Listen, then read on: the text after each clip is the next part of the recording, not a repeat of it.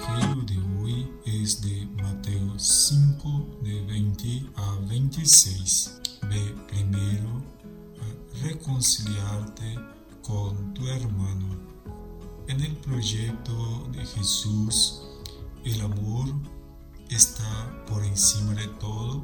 La opción por la vida, la fraternidad y el amor son pilares fundamentales en la comunidad cristiana. En el texto de hoy, la invitación de Mateo es para superar las actitudes incoherentes de los escribas y fariseos que constituyeron el cumplimiento del precepto de la ley por encima de la fraternidad y de la sana convivencia.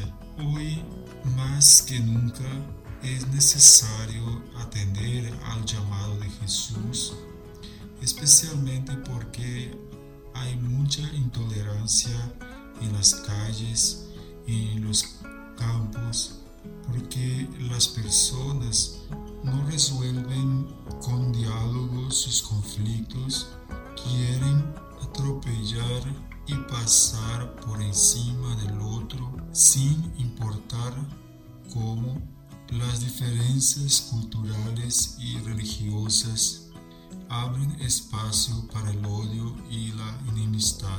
Por esta razón, para Jesús no hay alternativa sino el amor y consecuentemente no puede haber un auténtico culto a Dios si no hay reconciliación con el hermano.